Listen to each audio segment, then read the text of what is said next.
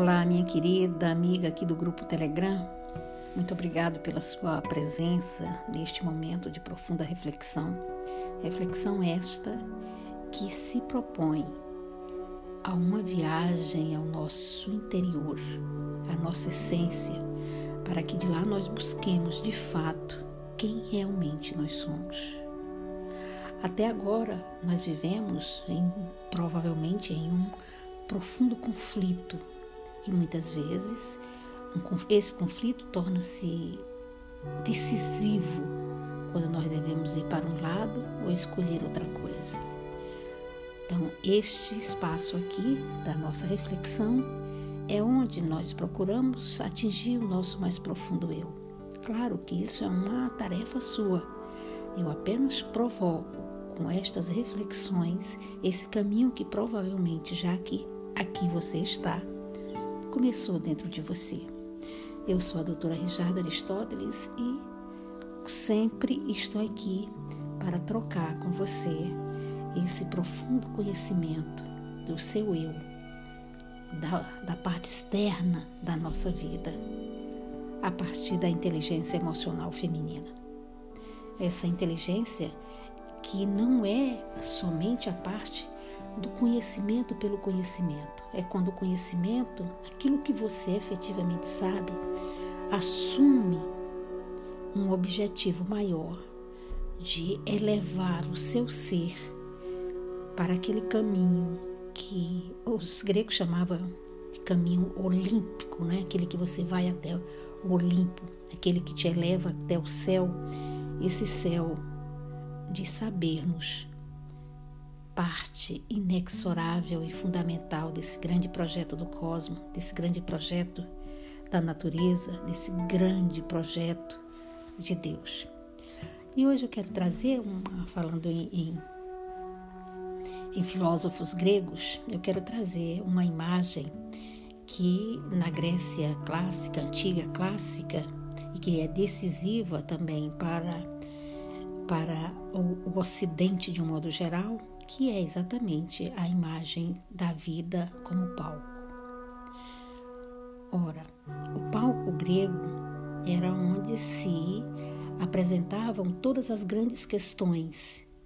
Era ali que as pessoas, as crianças, os interessados, aliás, todos eram estimulados, percebiam sobre a vida. E diziam os gregos, seja os pré-socráticos, seja os estoicos, seja os posteriores, nós vamos perceber essa imagem da vida enquanto cenário, enquanto palco, enquanto imagem que nós vamos ter que lidar com ela, realidades que são criações. Nós percebemos isso como uma máxima que chega até os nossos dias, como uma representação do que é de fato a vida. Diziam eles, e concordo neste caso absolutamente com essa imagem, e no caso feminino é muito interessante também que nós a percebamos, nós existimos enquanto ser. Nós temos a nossa identidade, uma identidade que muitas vezes é, não é tão nítida. Por quê? Porque muitas vezes nós confundimos quem somos nós com os papéis que nós temos que desempenhar.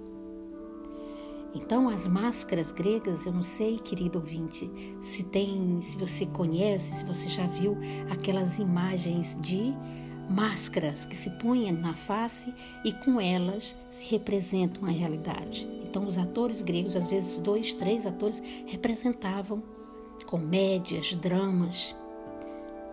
Somente esses três atores se revezando. E o que é que isso exatamente quer dizer? Quer dizer que nós existimos. Os personagens ou as personas, como eles chamavam, existem para dar vida a determinadas situações, a determinadas realidades. Entretanto, o ator, aquele que sabe exatamente que existe um fio que o liga ao mais, ao mais alto, ao Olimpo, ao projeto que tem sido, que foi criado e que tem sido a razão da sua existência nesta dimensão é uma linha reta. Ela não é confundida. ela existe exatamente para que nós não nos percamos diante dos tantos papéis. Eu posso representar qualquer papel, seja de grande profissional, de funcionária, de mãe, de filha, de amante, de esposa. Entretanto, nenhum desses papéis me definem na sua individualidade, porque eu sou esta multiplicidade de papéis.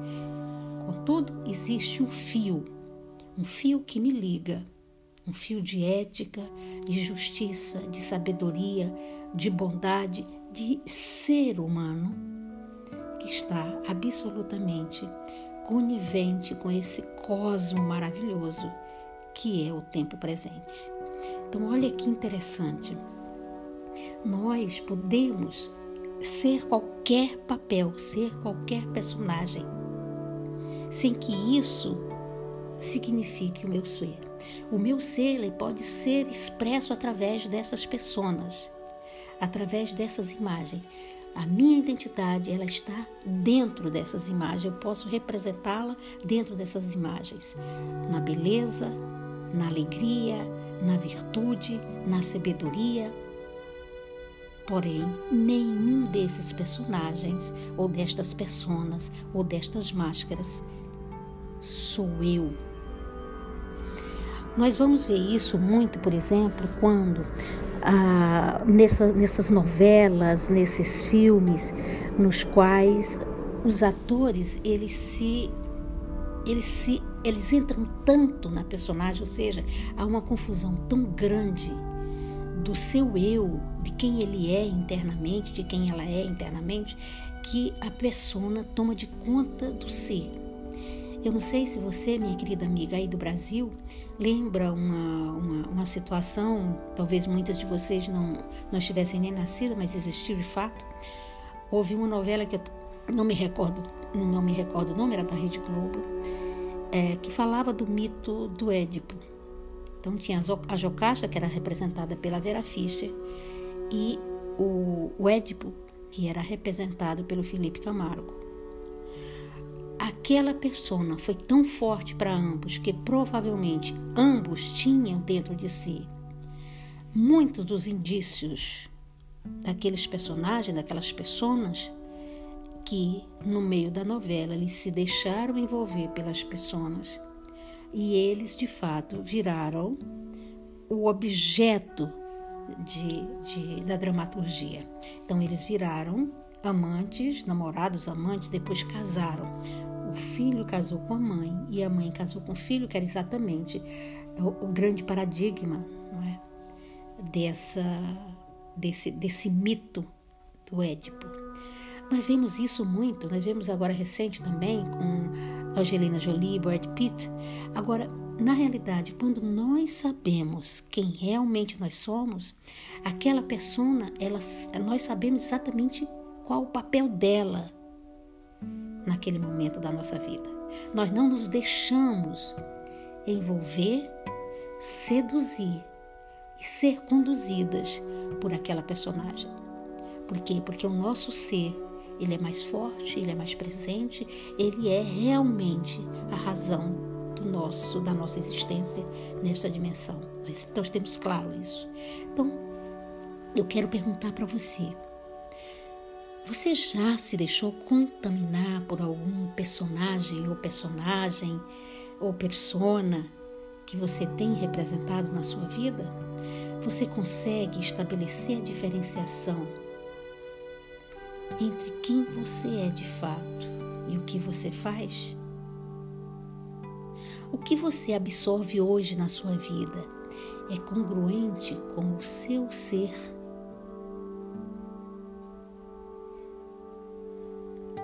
O que importa a tua visão ao confundir-se as pessoas com quem você é? Você já alcançou o seu estado que os gregos chamavam estado de graça? Que é aquela quando você absolutamente transforma em congruente aquilo que você sente com aquilo que você é? Você já trouxe para você esta possibilidade, seja no trabalho, ou seja, fazer exatamente aquilo que seu ser, que o seu ser grita para você fazer? A sua profissão, ela é conivente como escolha de vida? Pense um pouco sobre essas questões, minha querida amiga. Aproxime cada vez mais da congruência o que você é com o que você faz, a sua essência com a sua aparência. É neste hiato que está presente todas as possibilidades de felicidade. Enquanto nós não aproximarmos o seu ser do seu ter, meu ser do meu ter, o nosso ter do nosso ser, nós criaremos incongruências internas que nos levam diretamente a uma profunda negação da possibilidade de ser feliz.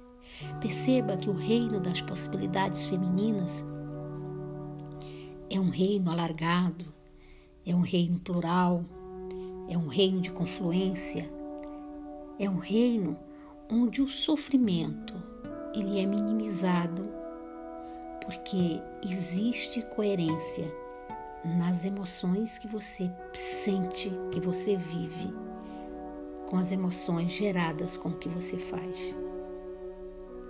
Enquanto nós não tivermos isso absolutamente coadunado, e é possível, é possível, nós teremos reinos incompletos, reinos de sofrimentos, reinos tristes. Que eu quero provocar em você é esta noção de que você pode construir o seu reino baixando, baixando ao máximo o nível de egoísmo, o nível de intolerância, o nível de arrogância. Arrogância é como aquele que pensa que sabe tudo. Nós não sabemos. Nós estamos em constante processo de conhecimento. Entenda que tudo que acontece, que tudo que chega à sua vida é no sentido de fazê-la crescer. Entender que você não está por acaso aqui nesse tempo presente. Você não é filha de um acaso. Você, para nascer, alguém disse sim. Uma mulher disse sim para você estar aqui. E neste momento que esta mulher disse sim para você estar aqui, ou seja, você é filha do sim e não do talvez. Na hora que ela disse esse sim para você, ela te deu, carimbou um passaporte de que você tem importância e significado para a existência humana, para a existência do macrocosmo, porque Deus ele é perfeito Deus tem a lógica do tudo que se coaduna. Então, eu quero deixar essas reflexões hoje para você, para que você de fato comece a exercer o seu enorme poder de trazer para si a construção da sua vida.